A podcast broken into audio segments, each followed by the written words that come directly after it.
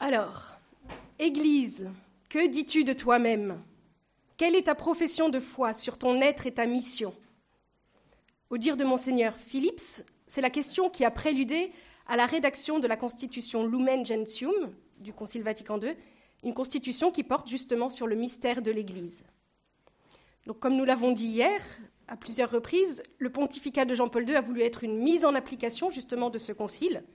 Il disait Je suis profondément convaincu que Vatican II a doté l'Église de notre époque du langage authentique de l'Esprit Saint, qu'il faut suivre en l'incarnant dans la vie tant communautaire qu'individuelle, selon la vocation de chacun et le degré du don qu'il a reçu. Voilà, c'est pour un peu vous situer cette troisième partie de notre forum sur, lequel nous voulons, sur laquelle nous voulons nous concentrer davantage sur le mystère et la mission de l'Église dans le monde, tel que Jean-Paul II nous les a révélés au cours de son pontificat. Alors nous allons commencer avec cette encyclique, Ecclesia de Eucharistia, l'Église vie de l'Eucharistie, qu'il a écrite en 2003. C'était à l'occasion des 25 ans de son pontificat. Et nous compléterons cette petite présentation avec des appels répétés de Jean-Paul II à la sainteté pour tous, qui est une conséquence logique finalement de notre appartenance à l'Église. Alors dans cette encyclique, l'Église vit de l'Eucharistie, Jean-Paul II veut souligner combien l'Eucharistie est au cœur du mystère de l'Église. Il montre en effet, dès le départ, que son fondement et sa source, fondement et source de l'Église, c'est tout le tridium pascal, mais que le tridium pascal est comme contenu, anticipé et concentré pour toujours dans le don de l'Eucharistie. Et il fait tout de suite remarquer, finalement, attention, l'Eucharistie n'est pas un don parmi d'autres, mais il est le don du Christ par excellence, car il est le don de lui-même, de sa personne dans sa sainte humanité et de son œuvre de salut. Tout cela est contenu dans l'Eucharistie. Et du coup, on comprend dès lors que l'Eucharistie soit la source et le sommet de toute vie chrétienne. Par l'Eucharistie, Jésus accomplit sa promesse d'être avec nous tous les jours, jusqu'à la fin du monde, et ce avec une intensité unique. Par la transsubstantiation, mot qu'on vous a déjà bien répété l'année dernière, ce n'est plus du pain, ce n'est plus du vin, c'est Jésus lui-même qui est là présent sur nos autels. L'Eucharistie, souligne encore Jean-Paul II, ne peut être dissociée du mystère de la croix, de la passion, dont elle représente, c'est-à-dire dont elle rend présent le sacrifice de manière sacramentelle. Jean-Paul II écrit Ce sacrifice est tellement décisif pour le salut du genre humain que Jésus-Christ ne l'a accompli et n'est retourné vers le Père qu'après nous avoir laissé le moyen d'y participer, comme si nous avions été présents. Tout fidèle peut ainsi prendre part et en goûter les fruits d'une manière inépuisable. Et plus loin, il ajoute Mystère immense, mystère de miséricorde. Qu'est-ce que Jésus pouvait faire de plus pour nous? Dans l'Eucharistie, il nous montre vraiment un amour qui va jusqu'au bout, un amour qui ne connaît pas de mesure. Est-ce qu'on le réalise bien à chaque fois? Toutes les fois, dit la Constitution Lumen Gentium, que le sacrifice de la croix, par lequel le Christ, notre Pâque, a été immolé, se célèbre sur l'autel, l'œuvre de notre rédemption s'opère. En même temps, par le sacrement du pain eucharistique, et représenter et réaliser l'unité des fidèles qui, dans le Christ, forment un seul corps. Et justement, cette unité des fidèles qui forment un seul corps dans le Christ, c'est précisément l'Église. L'Église, dit encore le Concile Vatican II, est en quelque sorte le sacrement, c'est-à-dire à la fois le signe et le moyen de l'union intime avec Dieu et de l'unité de tout le genre humain. En effet, Jean-Paul II a souvent rappelé que l'ecclésiologie, ça veut dire le, langage sur l'Église du Concile Vatican II, était une ecclésiologie de communion. Ça veut dire que l'Église doit être à l'image de la Sainte Trinité, communion hiérarchique de personnes, pour permettre la communion intime des hommes avec Dieu et l'unité du genre humain. Voilà. Les deux dimensions sont importantes.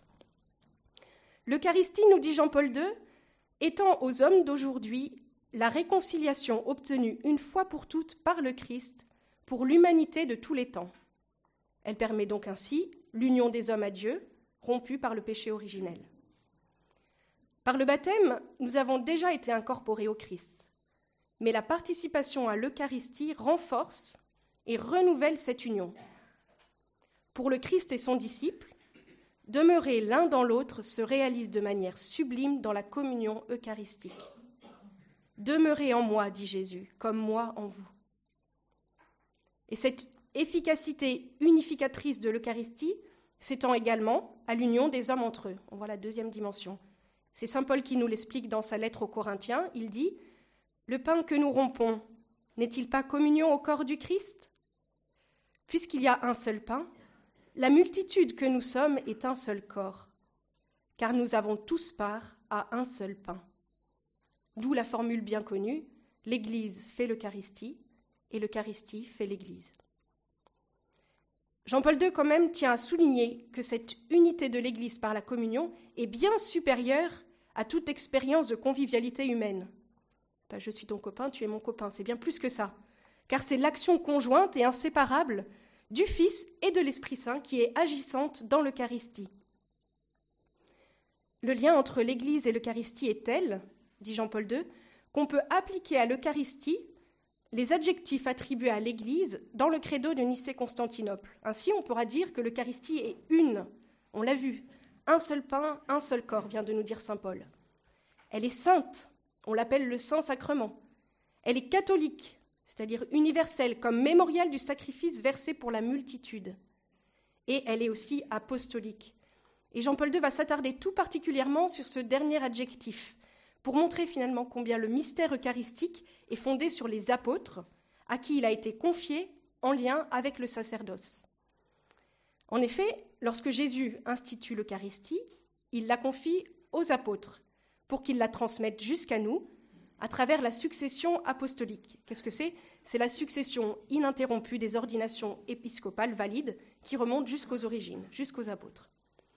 Et les évêques qui possèdent la plénitude du sacrement de l'ordre, peuvent à leur tour ordonner des prêtres qui célébreront le sacrifice eucharistique en la personne du Christ. On dit in persona Christi, qu'il l'offre à Dieu au nom de tout le peuple. Et là, Jean-Paul II précise que cette action in persona Christi du prêtre est encore bien supérieure à une action au nom du Christ, ou même à la place du Christ. Il dit il s'agit d'une identification spécifique, sacramentelle, au grand prêtre de l'Alliance éternelle qui est l'auteur et le sujet principal de son propre sacrifice, dans lequel il ne peut vraiment être remplacé par personne. C'est ce qu'expliquait Père Bernard hier soir à propos de la concélébration. D'où le fait qu'il revienne au prêtre seul de prononcer la prière eucharistique, par exemple. L'Eucharistie célébrée par le prêtre est un don qui dépasse radicalement le pouvoir de l'Assemblée et qui nécessite le ministère des prêtres dans l'économie du salut voulue par le Christ. Si l'Eucharistie est le centre et le sommet de la vie de l'Église, insiste Jean-Paul II, elle l'est pareillement du ministère sacerdotal. C'est pourquoi il insiste pour redire que l'Eucharistie est la raison d'être principale et centrale du sacrement du sacerdoce, qui est né effectivement au moment de l'institution de l'Eucharistie et avec elle. La vie du prêtre doit être une vie toute centrée sur l'Eucharistie. Ensuite, concernant le lien entre l'Eucharistie et la communion ecclésiale, Jean-Paul II rappelle que la communion eucharistique présuppose la communion avec l'Église. Ça veut dire qu'un fidèle ne peut aller communier que s'il vit dans les liens de communion avec l'Église, qui sont des communions, une communion invisible, c'est l'union à Dieu et entre nous dans la vie de la grâce, et la pratique des vertus et de la loi morale, mais aussi dans les liens de la communion visible, qui suppose la pleine communion dans la doctrine des apôtres, c'est-à-dire dans le credo, dans les sacrements et dans la hiérarchie de l'Église. Et c'est ainsi, du coup, que dans le dialogue œcuménique, si le désir de parvenir à l'unité nous incite à tourner nos regards vers l'Eucharistie, qui est le sacrement par excellence de l'unité du peuple de Dieu, il ne peut y avoir de concélébration avec les chrétiens des autres confessions. Concélébration qui exige d'abord la pleine communion. Tant que l'intégrité des liens de communion n'est pas rétablie, dit Jean-Paul II, une telle concélébration ne saurait être un moyen valable et pourrait même constituer un obstacle pour parvenir à la pleine communion, minimisant la valeur de la distance qui nous sépare du but et introduisant ou avalisant des ambiguïtés sur telle ou telle vérité de foi. Le chemin vers la pleine unité ne peut se faire que dans la vérité. Et enfin, Jean-Paul II rappelle certaines normes relatives à la dignité de la célébration eucharistique, qui doit conserver simplicité et gravité, à l'image du récit de l'institution de l'Eucharistie dans les évangiles. Simplicité pour ne pas appauvrir le mystère par des expériences inappropriées. Si la logique du banquet suscite un esprit de famille, fait remarquer Jean-Paul II, l'Église n'a jamais cédé à la tentation de banaliser cette familiarité avec son époux, en oubliant qu'il est aussi son Seigneur et que le banquet demeure pour toujours un banquet sacrificiel, marqué par le sang versé sur le Golgotha. Le banquet eucharistique est vraiment un banquet sacré, dans lequel la simplicité des signes cache la profondeur insondable de la sainteté de Dieu. Gravité et majesté ensuite, pour exprimer notre adoration face au, Saint-Sacrement. Comme la femme de l'onction à Béthanie, continue Jean-Paul II, l'Église n'a pas craint de gaspiller, plaçant le meilleur de ses ressources pour exprimer son admiration et son adoration face au don incommensurable de l'Eucharistie. Vous savez, c'est cet épisode où la femme gaspille le flacon de parfum pour oindre les pieds de Jésus. Voilà. Et Jésus dit Ben non, voilà, c'est pas Jean-Paul II reprend cet épisode, il dit ben non, l'Église n'a pas craint de gaspiller, entre guillemets, parce qu'elle veut simplement montrer son adoration face au Saint-Sacrement. Et on le voit bien dans le gigantesque patrimoine artistique suscité par la célébration eucharistique, tant dans l'architecture, hein, combien de cathédrales, etc., dans la musique, dans la peinture, dans la confection des objets sacrés, etc. On voit combien c'est source euh, euh, d'art. Comme trésor de l'Église, la célébration eucharistique est encadrée par des normes liturgiques précises, pour lesquelles Jean-Paul II a demandé que soit rédigé un document spécifique. Il s'agit de l'instruction Redemptionis Sacramentum qui sera publiée en 2004, juste l'année suivante. Et dans la conclusion de cette encyclique, Jean-Paul II invite les fils de l'Église à reprendre le programme tracé pour le nouveau millénaire. Il ne s'agit pas d'inventer un nouveau programme, le programme existe déjà, dit-il, c'est celui de toujours, tiré de l'Évangile et de la tradition vivante. Il est centré en dernière analyse sur le Christ lui-même, qu'il faut connaître, aimer, imiter, pour vivre en lui la vie trinitaire et pour transformer avec lui l'histoire jusqu'à son achèvement dans la Jérusalem céleste. En bref, c'est le programme de la sainteté, à laquelle tout chrétien est appelé. Et là encore, l'Eucharistie est au centre tout engagement vers la sainteté, toute action visant à l'accomplissement de la mission de l'Église, toute mise en œuvre de plans pastoraux doit puiser dans le mystère eucharistique la force nécessaire et s'orienter vers lui comme vers le sommet. Et c'est donc sans quitter le mystère de l'Église, qui vit de l'Eucharistie, que nous réécoutons à présent les nombreux appels de Jean-Paul II à la sainteté qui découlent logiquement de notre appartenance à l'Église. Alors, comme il l'exprimait de manière forte dans son encyclique Redemptoris Missio en 1990, écoutez bien, ceux qui font partie de l'Église catholique doivent se considérer comme privilégiés et de ce fait, d'autant plus engagés à donner un témoignage de foi et de vie chrétienne qui soit un service à l'égard de leurs frères et une réponse due à Dieu, se souvenant que la grandeur de leurs conditions doit être rapportée non pas à leur mérite, mais à une grâce spéciale du Christ. S'ils n'y correspondent pas par la pensée, la parole et l'action, ce n'est pas le salut qu'elle leur vaudra, mais un plus sévère jugement. Nous voilà avertis. Comme catholiques, nous avons à donner un témoignage authentique de vie chrétienne, c'est-à-dire le témoignage d'une vie toute tendue vers la sainteté. Comme l'a rappelé le Concile Vatican II, Maître et divin modèle de toute perfection, le Seigneur Jésus a prêché à tous et à chacun de ses disciples quelles que soient leurs conditions, cette sainteté de vie dont il est à la fois l'initiateur et le consommateur.